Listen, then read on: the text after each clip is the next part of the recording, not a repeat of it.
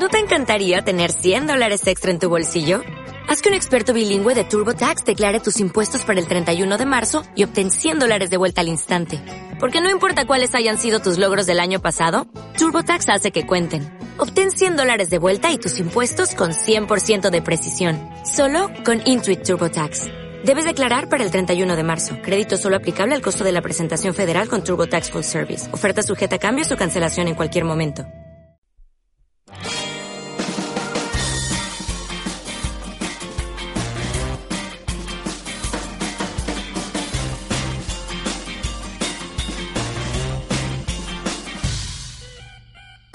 De maíz con Dani García.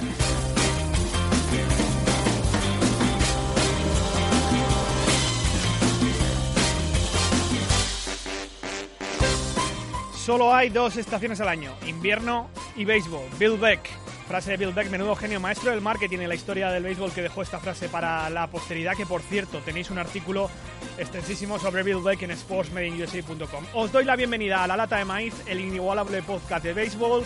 Yo soy Dani García y comenzamos con el highlight de la semana, Play Ball.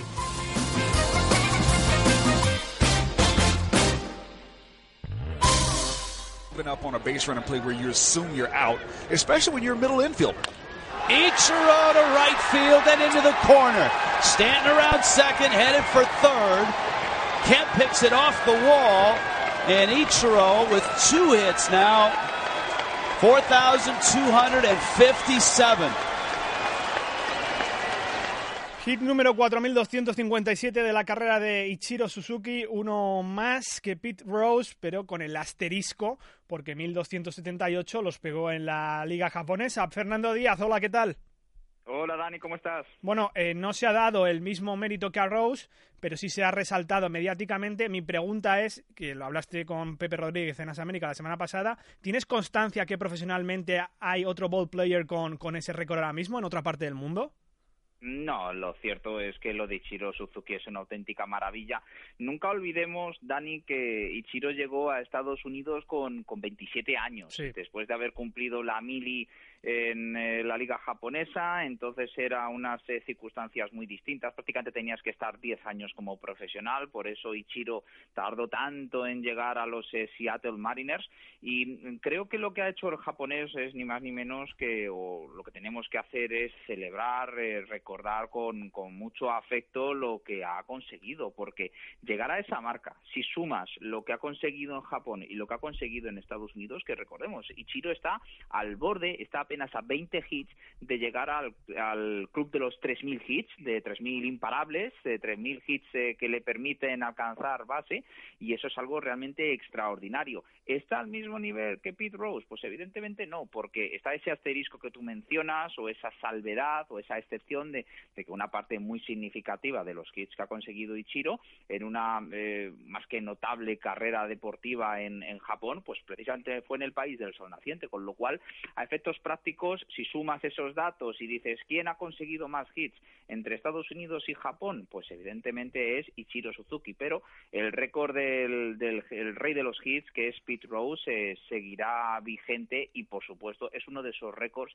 que difícilmente vamos a ver que se bata algún, algún día, Dani. Ah, Hablando de veteranos, Fernando, eh, David Ortiz sigue superando récords en esta su última temporada en las ligas mayores. Esta semana se ha puesto en el número 19 de la clasificación histórica de home runs junto a Willie McCovey, Frank Thomas y el mejor Red Sox de todos los tiempos, Ted Williams. Por cierto, Ted Williams sigue criogenizado, no sé si sabéis esa historia, algún día la, la- la contaremos cuando, cuando murió.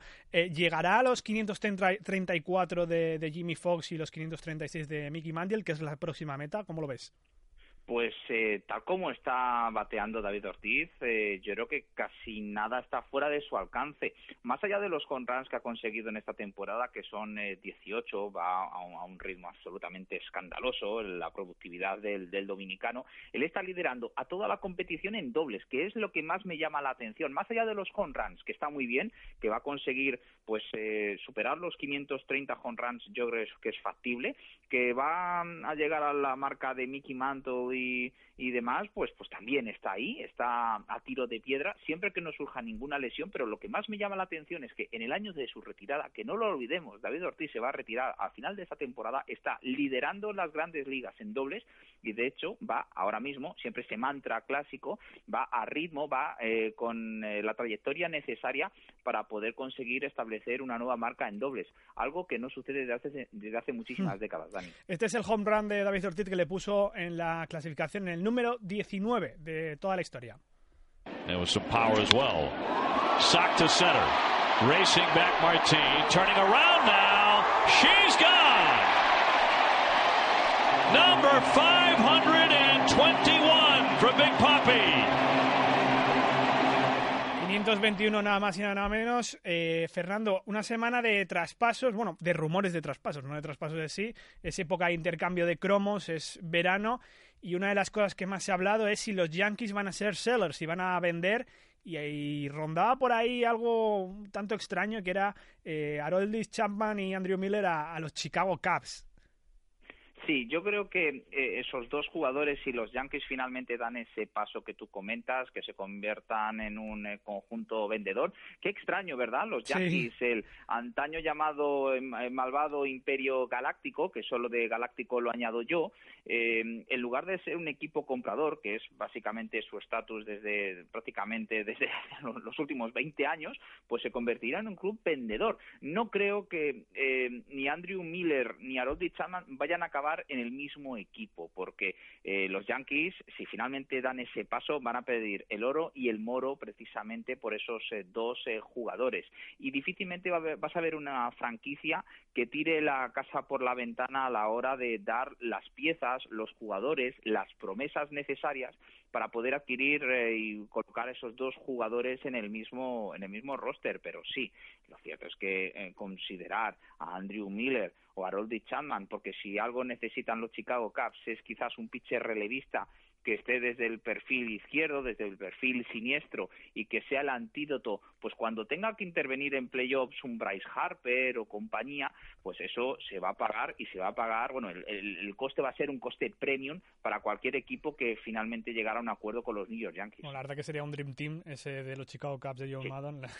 sería un equipo ya imparable y si ya de por sí está en una proyección de más de 110 victorias. El otro gran rumor es eh, Gurriel, uno de, estos eh, mm, bueno eh, jugadores cubanos que después de la Serie del Caribe salió un poco por la puerta atrás, como muchos cubanos. Es el mayor de los Gurriel, el otro es Lourdes Senior y eh, se le apunta a los Dodgers y se le apunta a un contrato millonario, que es lo que se comentaba porque ya es un jugador elegible para fichar.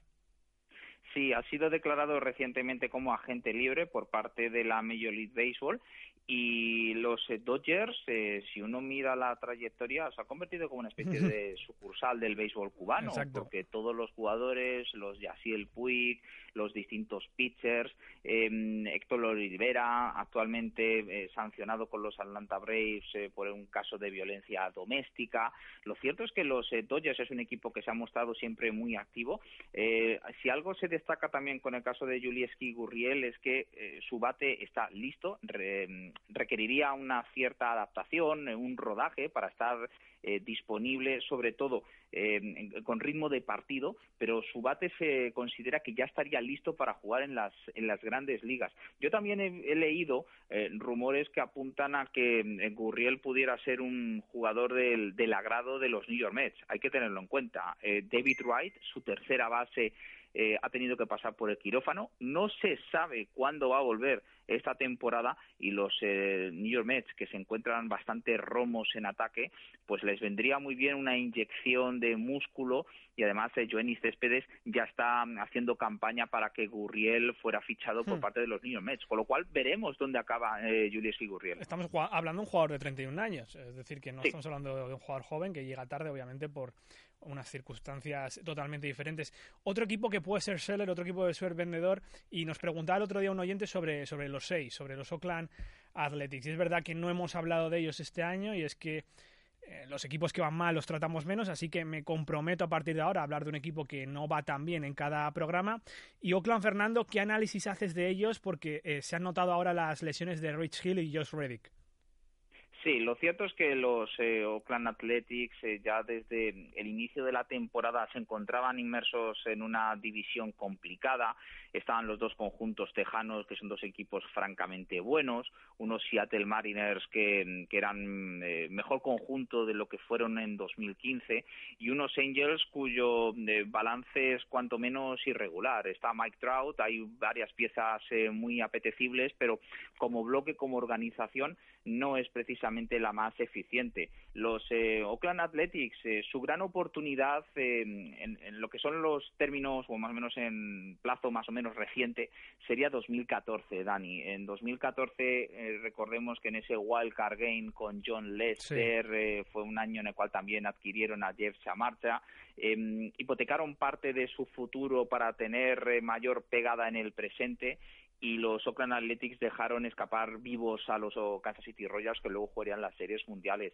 Luego eh, Billy Bean y su eh, general manager pues han estado haciendo el clásico intercambio de cromos. Los Oakland Athletics es un equipo pues muy muy limitado por eh, la instalación, el decrépito coliseo de Oakland, el presupuesto no es el más alto, ha tenido que coger y echar mano de talentos internos, eh, los jugadores que son obtenidos en el mercado de traspasos, pues no han terminado de dar eh, el resultado apetecido. Eh, ten en cuenta, ellos traspasaron a Josh Donaldson, que el año pasado fue el MVP con los Toronto Blue Jays. Las piezas que obtuvieron a cambio, pues no han sido los jugadores que han causado han supuesto el impacto que esperaban desde la franquicia de, de Oakland.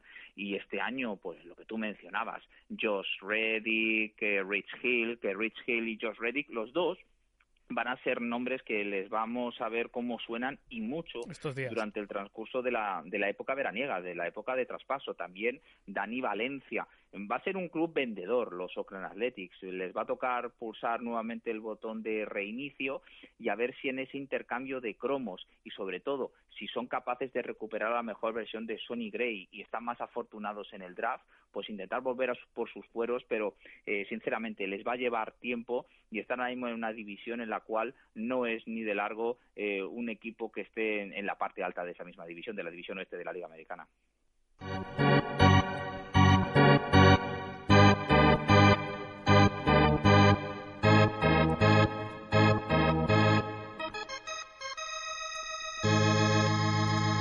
La estadística de la semana leía Fernando esta semana que eh, por WAR, por eh, Wins Above Replacement, em, Mike Trout es el mejor jugador en el béisbol desde el año 2013 y precisamente hablabas de ellos Donaldson que es el segundo y no muy lejos. Ya, sabe que, ya sabéis que Wins Above Replacement o los que no sabéis hay un artículo en sportmediensay.com es un intento por resumir las contribuciones totales de un jugador a su equipo en, en, una, en una única estadística. Es decir que si este jugador se lesionó y su equipo tuvo que reemplazarlo por un jugador de ligas menores por ejemplo hay que saber el valor que está perdiendo el equipo. Bueno pues Mike Trout es el que tiene el mejor WAR eh, desde 2013 y nos decía este mismo oyente, nos preguntaba sobre los seis, lo decía tal cual decía, ¿cuándo mandará Trout al guano a los Angels?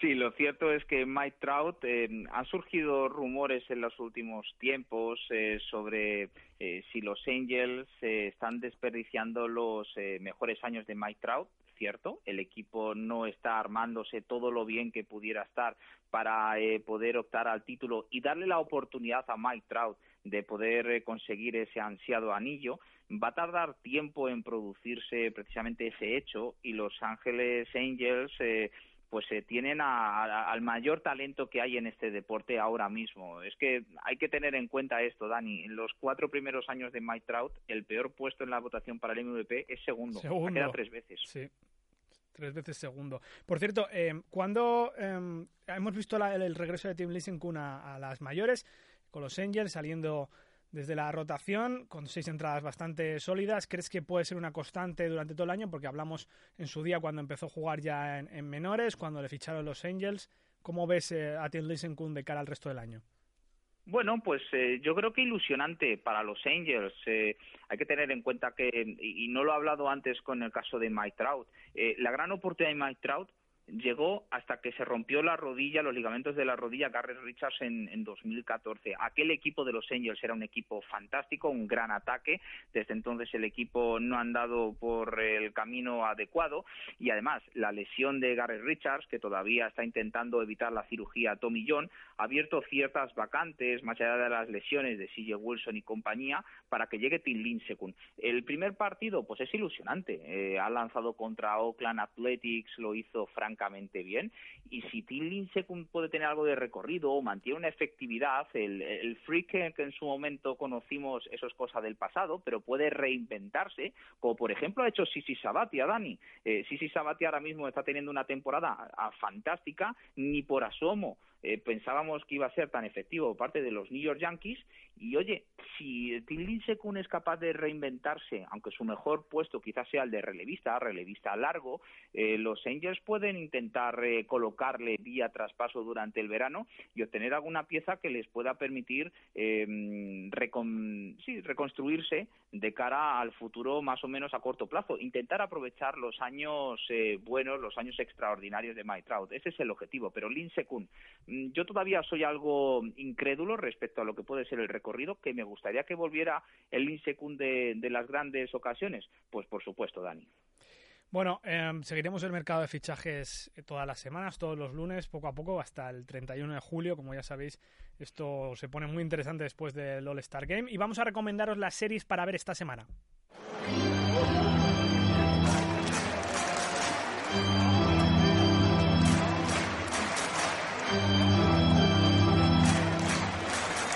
Tenemos un Dodgers eh, Nationals al principio de la semana con un Daniel Murphy imparable que yo creo que ninguno de nosotros dábamos nada por él después de esas eh, series, perdón, esos playoffs impresionantes el año pasado, pero es que es el líder de porcentaje de bateo de la liga, Fernando. Sí, está haciendo las mil maravillas. De hecho, si mal no recuerdo, eh, Daniel Murphy es el jugador más valioso en ese aspecto, en esa estadística que tú has mencionado recientemente en el World, incluso que Bryce Harper, que es el jugador más talentoso que hay en, la propia Liga Nacional y, por supuesto, en su propio equipo.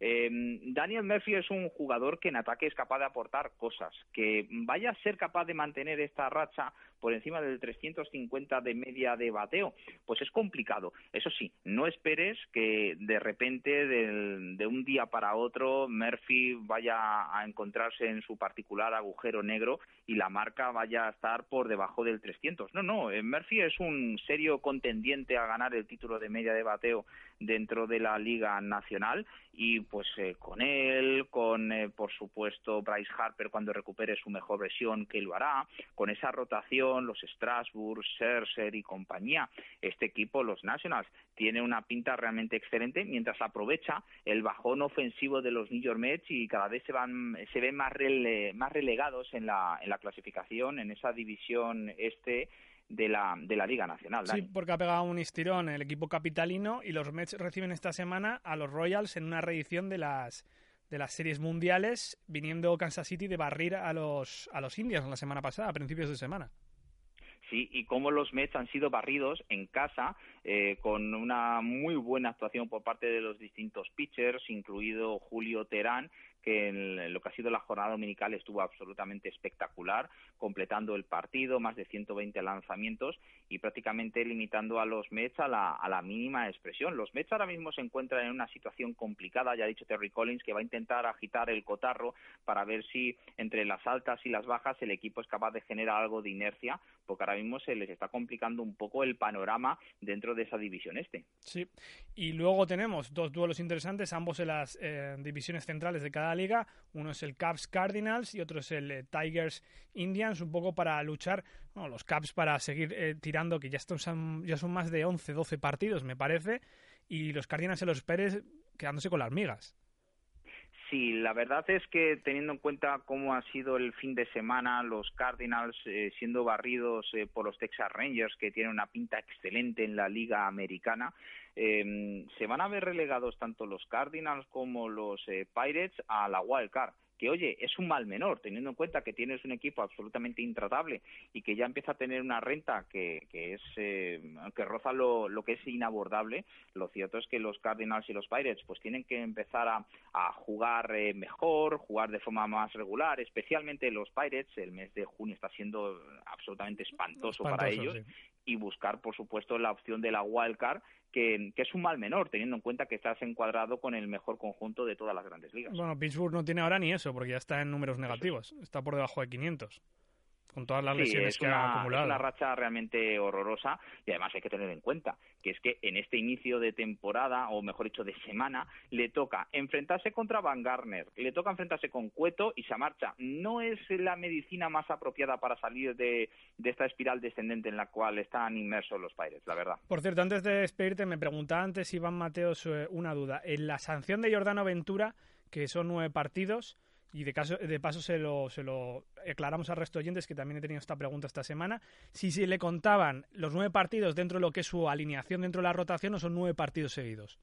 No, son nueve partidos eh, seguidos eh, para el club. A efectos prácticos para él, uno dos partidos como titular. Por eso se quejaba Manny Machado. Eh, los dos han empezado a cumplir la sanción y decía Manny Machado, y no le falta razón, es que es cierto, dice, lo que no es de recibo es que yo tenga que cumplir cuatro partidos, mm, es decir, tengan que estar eh, viendo cómo juegan mis compañeros durante cuatro encuentros, mientras que Jordano Ventura, a efectos prácticos, solamente se va a perder un partido. Por eso muchas veces, eh, aunque la sanción parezca muy importante para un pitcher, si es un pitcher titular, lo suyo sería que lanzas una vez cada cinco días, ¿vale? ¿Qué le quieres sancionar? ¿Cuatro partidos como el jugador de campo? Pues le sancionas con 20 partidos. Y eso supondría, por supuesto, que se perderían los cuatro encuentros eh, de por sí que le tocaría lanzar en, lo que es su rutina habitual. Pero un entrenador podría coger y modificar un poquito la rotación para hacer algún truco. Habría que regularlo eso de alguna manera, podría hacer la MLB.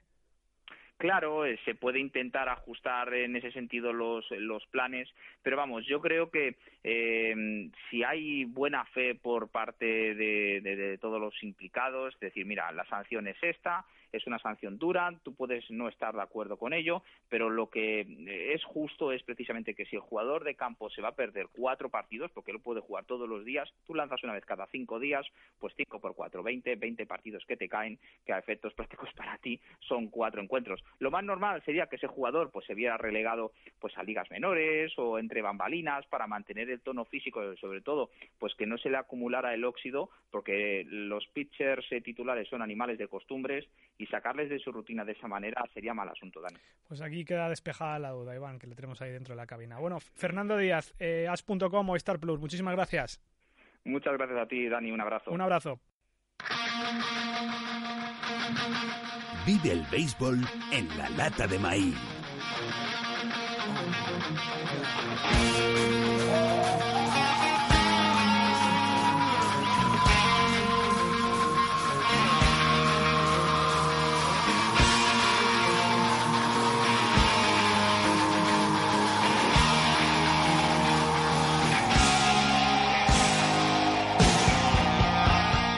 Welcome to the Jungle de Guns N' Roses, sintonía de las College World Series en la lata de maíz, canción que seguro se está escuchando ahora mismo muchos de estos días en Omaha, Nebraska, sede anual de las series colegiales, que nos va a contar Ramiro Blasco. ¿Qué tal, Ramiro? ¿Qué tal, Dani? Muy buenas noches. Bueno, ya contamos el año pasado un poco este formato de las eh, College World Series, se podéis repasarlo en el capítulo de la temporada pasada. Estas College World Series que ya han comenzado con Florida Gators como favorito. Sí, comenzaron, comenzaron este fin de semana con Florida Gators como favorito, eh, con su trío de pitchers estelares, con Logan Shore, con, con AJ Pack, con Alex Faedo, pero los cierto que cayeron. Cayeron en ese primer partido contra uh, Coastal eh, Carolina y lo cierto es que bueno, fue un, duelo de pitchers, un partidazo de estos en, que, en que dominan los pitchers completamente, Logan Shore y, y, Andrew Beckwith por los chance, pero lo cierto es que al final se llevó, se llevó el partido los de Carolina, 2 a 1, y la verdad es que cuando empiezas perdiendo, por muy potente que seas, como es el caso de Florida, ¿no? que, realmente es un equipazo, y que los Gators pueden perfectamente ganar contra Texas Tech la ronda de perdedores y luego ya ganar directamente tres partidos seguidos, la verdad es que la cosa se le pone se le pone bastante difícil para Florida y debe ser la, maldición del cabeza de serie número uno, que en todo lo que llevamos de, milenio no ha sido capaz de poder conseguir la, el, campeonato. Bueno, ha empezado el campeonato con sorpresas, nos hemos quedado sin eh, Louisville de primera, sin homenaje a, Muhammad Ali, que era un gran eh, era un gran fan de los Louisville Cardinals, derrotados por esa remontada espectacular de, de UC Santa Bárbara. Nos hemos quedado sin eh, South Carolina, campeón en 2010 y 2011, derrotado por Oklahoma State. ¿Qué más tenemos por delante ahora? Pues la verdad es que has hablado de los gauchos, has, hablado de Santa Bárbara y lo cierto es que, se cargaron a, a, Luciana y, se cargaron a Vanderbilt también, ¿no? O sea, que, que realmente eh, en las, eh, tanto en las regionales como en las superregionales los gauchos estuvieron muy a la altura. Se esperaba mucho de ellos en esta, en esta fase. La verdad es que cayeron también en el, en, el primer partido frente a Oklahoma State, los cuales vienen bastante, bastante fuerte. Los, eh, los Cowboys vencieron 1-0 con su pitcher estrella Thomas Hatch, que lanzó las nueve entradas, consiguió un cerrojazo. Y lo cierto es que ahora, ahora mismo están jugando, ahora mismo está jugando el, el Miami Santa Bárbara, la eliminatoria de los perdedores de la primera ronda. El que pierda ahora se vaya para casa, van uno a uno. Un partido que además ha tenido que suspender durante una hora por la lluvia y que incluso han llegado a, tener que evacuar. La gente ha tenido que irse a los vomitorios por, uh, porque los rayos eran, eran impresionantes. Y, y bueno, la verdad es que también fue una sorpresa lo de Miami. El hecho de que Miami cayera contra los Wildcats, un equipo que viene de ser campeón el, en el 2012 pero que bueno, pues que, nadie apostaba por ellos. Consiguieron tres carreras nada más empezar en la, en la parte alta de la primera entrada y luego ya fue una sorpresa de la que ya Miami no se, no se pudo reponer. ¿Qué, eh, jugadores a destacar ves con proyección para, para las ligas mayores o para empezar a, a, cultivarse dentro de poco en los equipos afiliados, además de los que has mencionado ya? Mira, eh, hay, hay, una eliminatoria de la, que, de la que aún no hemos hablado, la primera de el duelo tejano entre eh, TCU, eh, la, cristiana de Texas y Texas Tech, eh, se impuso se impuso la, cristiana de Texas y con, con Luke Baker. Baker. Este, este chaval es impresionante. Baker el año pasado fue elegido en segunda ronda por los Houston Astros. Él juega en Texas en la universidad, es tejano de nacimiento y además fue elegido por los Astros y dijo que se, que se quería quedar un año más porque realmente es, es un combo primera base pitcher que lo hace todo absolutamente bien. Eh, los, Astros lo querían incorporar ya directamente. Él, él decidió quedarse porque este año pensaba que podía ser su gran oportunidad y lo cierto es que en, su, en ese duelo tejano, en la, en la parte alta de la novena, consiguió un home run de tres carreras y con eso se hizo con la eliminatoria. Eh, otros jugadores, pues, pues Collins, ¿no? El, el catcher de Miami, que ha sido el número 10 del draft elegido por, por Chicago White Sox. Eh, no sabemos qué va a ocurrir eh, con él porque igual cae, cae esta misma noche. Él consiguió la carrera de esta, bueno, la, la, que, la que luce en el empate actual en este partido, que veo ya que los gauchos acaban de conseguir eh, dos carreras más en la, en la parte baja de la sexta de la reanudación, con lo cual seguramente nos quedemos sin Zach Collins. Peter Alonso, el, poderosísimo primera base de Florida, o outfielders como, como Connor Owens de, Coastal Carolina o, Tanner Garner de, Texas Tech. Y bueno, los pitchers, ya sabes que siempre, pues, pues en estos casos siempre se acaba hablando de pitchers, ¿no? Y, además de esos tres que hemos hablado de Florida, además de Thomas Hatch, el, segurísimo pitcher de Oklahoma State, que además es un tío que, que tiene un futuro enorme, porque además es pese a ser un tío de una seguridad absolutamente enorme, o Andrew Beckwith, el, el pitcher de, Coastal Carolina, que consiguió eh, cargarse a, la Florida de Logan Shore, pues, incluso un, un, pitcher relevo como Kyle Nelson de, Santa Bárbara, al que pues, posiblemente, conforme pinta el partido, igual continuamos viendo. No sé si te atreves a, hacer una porra o a hacer un cuadro de lo que quedan, porque el lunes que viene te llamaremos ya con un campeón de, las series colegiales, campeón nuevo, porque no está Virginia, que fue el campeón del año pasado. Me, río, me río porque siempre fallas. Pero no sé siempre fallo. De hecho, bueno, no está Virginia, no está Vanderbilt, no está Yucla. Están los, los tres últimos campeones no están. Mira, de hecho, estas cosas no se pueden demostrar porque es a toro pasado. Pero los cuatro que pensaba que ganarían en las eliminatorias del fin de semana perdieron. O sea, imagínate qué nivel, ¿no? Lo cierto es que, que, por arriba, hombre, eran favoritos, es decir, eh, Santa Bárbara venía muy fuerte, eh, Miami 25 apariciones, el potencial que tenía perder 5-1 con Arizona, por más que, bueno, perder la primera entrada, pues no era lógico que cayese. ¿Y qué me dices ya de, Florida o, de Texas Tech, no? Bueno, pues estaba Baker con, con, con TCU y, ahí las cosas pues, pues cambiaban bastante. La verdad es que por la parte de arriba del, cuadro y más aún ganando los gauchos, que ahora mismo ya veo que se han puesto en la parte baja de la sexta, se han puesto ya 1-4, ese Oklahoma State Arizona que se juega que se juega luego a partir de la una de la madrugada hora de aquí pues a lo mejor si Oklahoma que le veo mejor en ese partido gana ese partido pues pues igual por esa parte del cuadro puede llegar.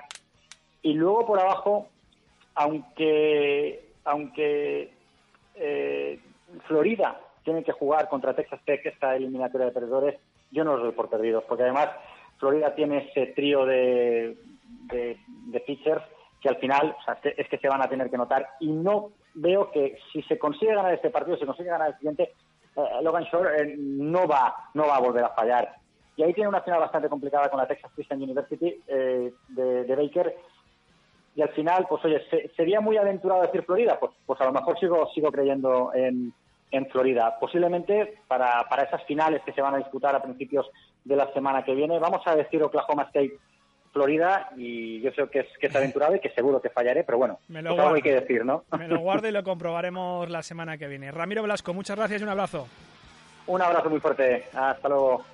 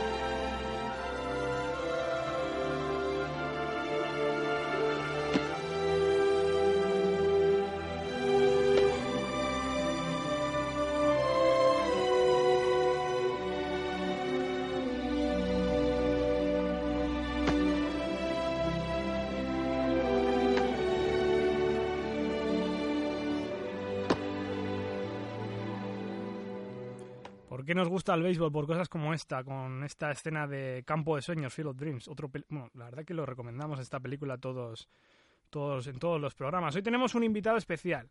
Eh, aunque el año pasado llamamos a Marco Chomón, compañero mío de Fatigas en Living América al primer toque de Onda Cero, porque se acababa de aficionar al béisbol y quería preguntarle qué sentía sobre este deporte, cómo era esa nueva afición suya. Pues eh, hoy le íbamos a invitar, la verdad que no ha podido finalmente, pero he traído una estrella en sustitución, que es eh, nuestro técnico Iván Mateos, que tengo aquí a mi lado. ¿Qué tal, Iván? Hola, buenas, Dani, ¿cómo estás? esto es raro, ¿eh? Esto es raro, que normalmente estar detrás eh, de la cabina, pero el otro el año pasado hacía con, con Marco este experimento de, de cómo un novato en el béisbol veía este deporte, sobre todo viniendo del fútbol americano, y contigo también puedo hacerlo porque realmente he sido yo el que te ha metido la, la venilla del béisbol en el cuerpo y estás en béisbol año 2, ¿correcto? Correcto, correcto. Bueno, tengo que decirte que mi historia con el béisbol empieza por un, documental que vi de los Red Sox, sobre todo la maldición del bambino. El de la ESPN, ¿no? Eh, bueno, no, fue, fue realmente una película de las World Series, de estas que produce la MLB. Sí. Y la verdad es que me, me gustó muchísimo. Y bueno, vi unas World Series contra los Cardinals y, la verdad que, bueno, le perdí un poco la pista hasta que llegaste tú. ¿Cómo se ha ido consolidando? Porque aparte del podcast aquí que vengo ya a grabar al estudio todas las semanas, ¿cómo has ido consolidando tu, tu afición al béisbol? Porque yo creo que a veces ves más partidos de béisbol, eh, de béisbol que yo, porque me dices, oye, ¿viste ayer el partido? Y digo, mira, no tuve tiempo, he tenido que ver los highlights y te quedas más por la noche hasta tarde. Sí, la verdad es que, bueno, como al principio le pasa a mucha gente cuando empiezas con algo... O te da fuerte, ¿no? Y, sí tengo que decirte que el año pasado mm, incluso me suscribí a MLBTV y me pasaba el día viendo partidos. Yo creo que sea más el único deporte que, a ver, cuando ganas tienes que eh, seguir jugando en este deporte, cuando estás dentro del campo. Y ves remontadas, no hay reloj. Lo comentábamos antes con, con tu amigo Felipe, dice, no hay reloj, mientras tanto que, eh, un equipo esté luchando, siempre va a haber partido, tienes la posibilidad de, remontar. Había una frase eh, muy famosa de, de Joaquín Andújar, un exjugador de las mayores, que decía que el béisbol, si lo resumes en una sola palabra, la palabra es que nunca sabrás lo que va a pasar. Sí, eso es. Tiene como un componente un poco, un poco mágico, ¿no? Es lo que yo estoy experimentando en, en este tiempo que, que, bueno, que estoy aficionándome al béisbol cada vez más. Y es ese, esa magia que, que estás mirando otra cosa y de repente sucede algo, ¿no? Sí, mira cómo pasó en, la, en los playoffs con, con uh, los Toronto Blue, Blue, Jays y los Texas Rangers, o incluso en las series mundiales, aquel partido que remonta, creo que era el quinto partido, que remonta a los Royals frente a los Mets y les dan el 3-1 de las series, para luego ganar 4-1 posteriormente. Es que nunca sabes lo que puede pasar y sobre todo como equipos como Kansas City. Sí, bueno, y luego ya detalles eh, un poco más, ya te metes un poco más en profundidad en la, en la historia del béisbol, detalles como, por ejemplo, eh, el aficionado de los Caps que coge la bola, ahora mismo no, no recuerdo el nombre, Dani, recuérdamelo tú. Eh, pues se me ha pasado ahora el nombre. Eh, Steve Barman. Creo Steve que Barman, sí, justo.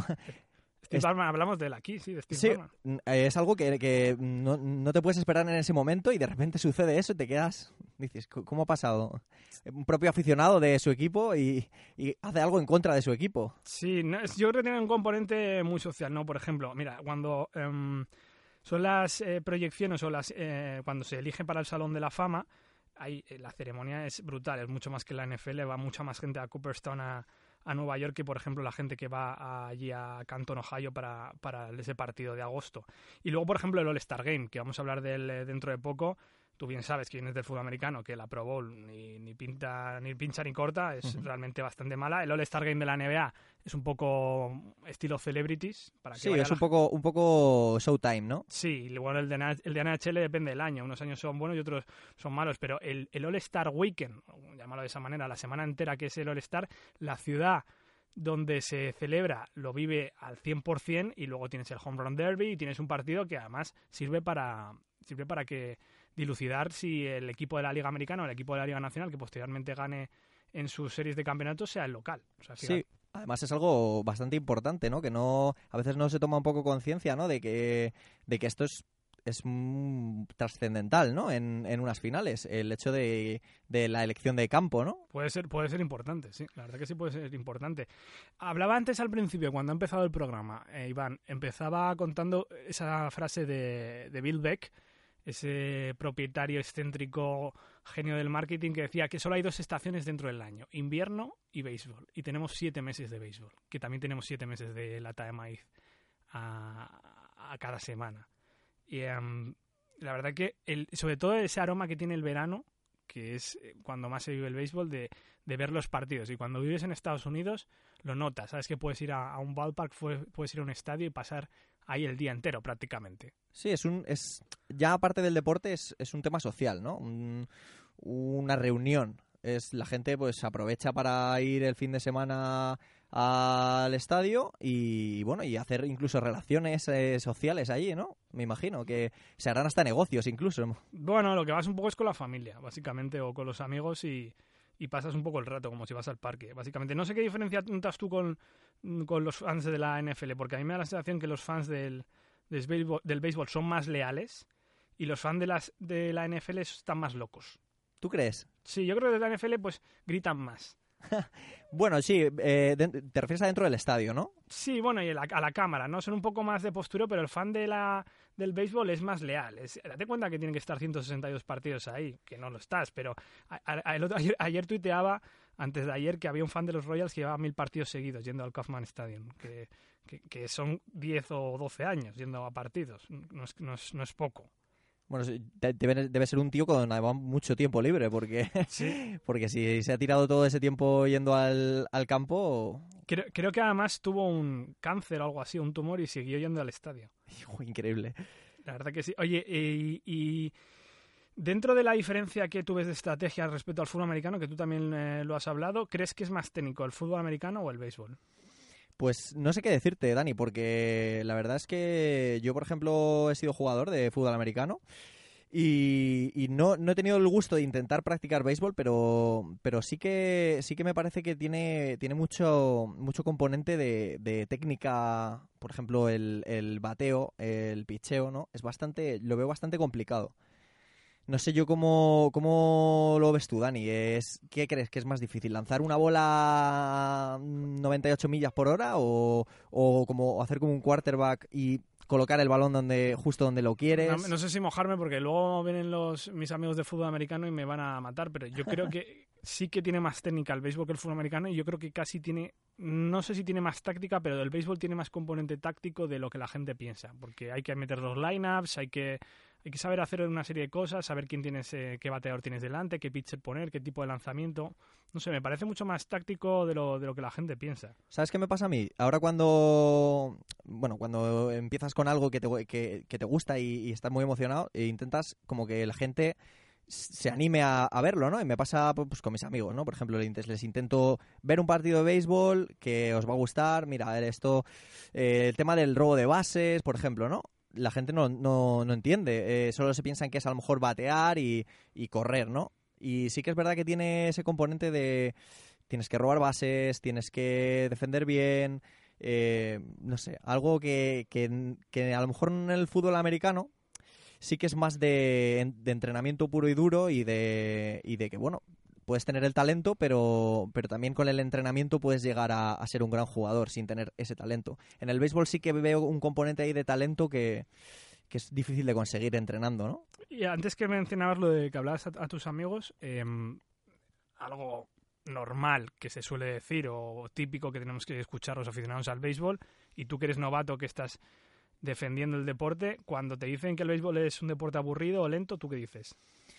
Pues bueno, eh, a mí no me parece. yo la verdad es que veo un partido y no se me transcurre tan lento, pero bueno, también porque estoy tratando de entenderlo, ¿no? De, buscarle el sentido a todo, a cada jugada. Estoy intentando, pues saber por qué en ese momento están haciendo eso. Me llama, me llama la atención incluso hasta las señas, ¿no? Que se hacen desde el banquillo, mm, porque no, es algo que no comprendo, incluso las señas que hace el catcher, ¿no? Al, al lanzador es algo que a lo mejor la gente normal pues no se fijaría y por eso a lo mejor le puede parecer aburrido, sobre todo el tema de, de los comerciales, la publicidad, es algo que a veces cuesta un poco, ¿no?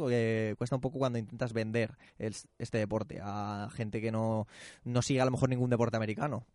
Quiero que escuchéis este editorial de, de Bob Schiffer. Schiffer fue un periodista político muy conocido, se retiró el año pasado, toda la vida en la CB, se cubrió el Pentágono, la Casa Blanca y otros eventos políticos y es una defensa del béisbol a ultranza. Finally, today, I love college football, especially TCU football, and I like golf. But when people start talking about golf as if it were some religious experience, I say not quite. That's why we have baseball. And the just ended World Series is the latest proof that baseball is the greatest game of all. Boring, too slow for today's fast moving culture, you must have missed the gut wrenching experience that kept so many of us up so late this past week. Baseball's great charm is that the action comes in spurts, which leaves plenty of time to spin yarns, look at the girls, and make wisecracks, which is why most sports jokes are about baseball. Ever heard a tennis joke? I don't think so. No two baseball games have ever been alike, and this series was no exception. One game was like a picture painted by an old master, all beauty, skill, and perfection. The next, like an old Abbott and Costello movie, Little League eras, the manager calling in one relief pitcher and another showing up on the mound. Another game featured a hapless third baseman who became a goat when he dropped a pop fly in the third inning and then became a hero when he won the game with a mammoth home run in the 11th. I say all this even though my team, the Texas Rangers, came within one strike twice of winning the whole thing and then lost. But that's baseball. Like life, it's not just the winners we celebrate, but the losers too. Mighty Casey didn't hit the game winning home run, he struck out, but we still love him. Bueno, lo traduzco porque yo sé que algunos de vosotros no domináis completamente el inglés. Dice que las series mundiales es la gran prueba de que el béisbol es el mejor deporte del mundo. Aburrido, demasiado lento para este mundo que se mueve tan rápido, se debe usted perder la devastadora experiencia que nos ha mantenido a muchos despiertos la semana pasada. Cifer se refería entonces a la Series Mundial de 2011, donde los Rangers, su equipo, como bien dice, estuvieron a un strike dos veces de ganar a los Cardinals en ese clásico otoño donde la lata de maíz, por, por, cierto, hicimos el año pasado en la primera temporada un mini documental de esa gran victoria de los Cardinals agónica. También menciona, por ejemplo, ¿habéis oído alguna vez una, una, una broma o un chiste sobre tenis? Y dice, no lo creo, casi todas son sobre béisbol. También menciona, dice que no, dos, no, no hay dos partidos de béisbol que sean parecidos o que existan parecidos. Y esta serie, la serie mundial de 2011, no es una excepción. Y después explica que eh, la cantidad de cosas que pasaron para que ocurriera lo que ocurrió en esas series mundiales de 2011 y termina diciendo, dice, esto es el béisbol, es como la vida. No solo nos acordamos de los ganadores, sino también de los perdedores. Yo creo que Iván Bosifer, eh, de alguna manera, con este editorial define perfectamente lo que es este deporte totalmente imprevisible, que aunque puedo dar un partido tres horas, tenéis que estar siempre atento porque en cuestión de, no una entrada, lo mismo de un tercio o dos tercios de entrada puede cambiar radicalmente. Sí, sí, totalmente. ¿Sabes que hay algo que me, me llama la atención y que a través de ver muchos documentales de béisbol, cuando un equipo eh, está, digamos, eh, mm, tiene una ventaja, por ejemplo, de cinco carreras, ¿no? Y, y están en la última entrada. El pitcher empieza a fallar. Y es como que se mete en una dinámica, Sí. se mete en una dinámica fallona que, que es, es como, es mágico, porque realmente no sé qué le lleva a, a, fallar tanto y a fallar tanto y a fallar tanto. Es como de repente le da esa dinámica en ese momento y ahí es cuando todo el mundo está pendiente del partido. Y los otros se crecen. Sí, sí, y puede pasar de todo. Yo de verdad, y lo que tú decías, mágico, y despedimos ahora la sección. Si alguien se quiere enganchar al béisbol, bueno, los que nos estáis escuchando ya estáis enganchados, y sobre todo al, al podcast. Pero si queréis defender el béisbol de alguna manera, poner el sexto partido de las series mundiales de 2011 entre Texas Rangers y San Luis Cardinals. Le decís a la gente que, que dice que el béisbol es lento, que el béisbol es aburrido, decir, tenéis que ver estas dos entradas, dos, tres entradas, creo que es la novena, la décima y la décimo primera. Eso puede pasar en el béisbol en tan poco tiempo. Y aquí lo hemos contado con Iván Mateos, que normalmente está a los mandos técnicos y habéis escuchado hoy su voz, así que eh, Iván, ha sido un placer tenerte. Bueno, oye, muchas gracias Dani por abrirme las puertas. De... no, abrímelas tú, que me las abres del estudio todos los lunes. Bueno, sí, por ejemplo, dejar, de, bueno, eso, dejar mi, mi, un poco mi voz aquí y nada, cuando quieras, ya sabes que estoy dispuesto. Monitorearemos tu, tu crecimiento en el béisbol como el de Marco Chomol, el de todos los aficionados al fútbol americano que estamos consiguiendo engancharles a este deporte. Bueno, y Dani, una última cosa. Dime. ¿Tú que eres más fan, de la defensa o del ataque? Una pregunta que siempre Yo de la defensa, lo hablo siempre con Pepe Rodríguez, soy más fan de la defensa, tanto de los pitchers como del fielding. Uh -huh. Pues bueno, ya tenemos algo en común. Sí, ¿no?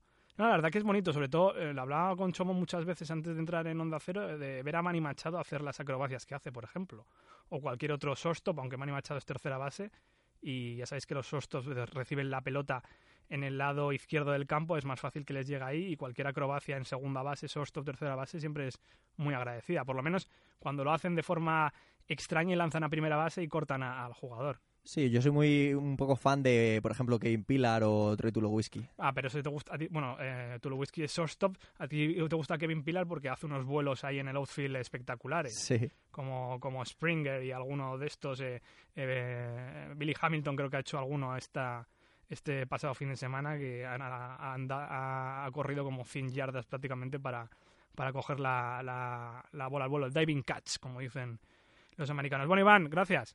Bueno, a ti, Dani. Un abrazo. Chao. Uh, muy buenas tardes. Mi nombre es Ángel Gómez. Les estoy contactando desde Venezuela. Un gran saludo. Felicitaciones por el programa. Lo sigo semanalmente y especialmente me gustó mucho el último donde le hicieron ese homenaje, ese homenaje tan merecido. Eh, nada, enhorabuena, como dicen ustedes en España. Lo sigo siguiendo.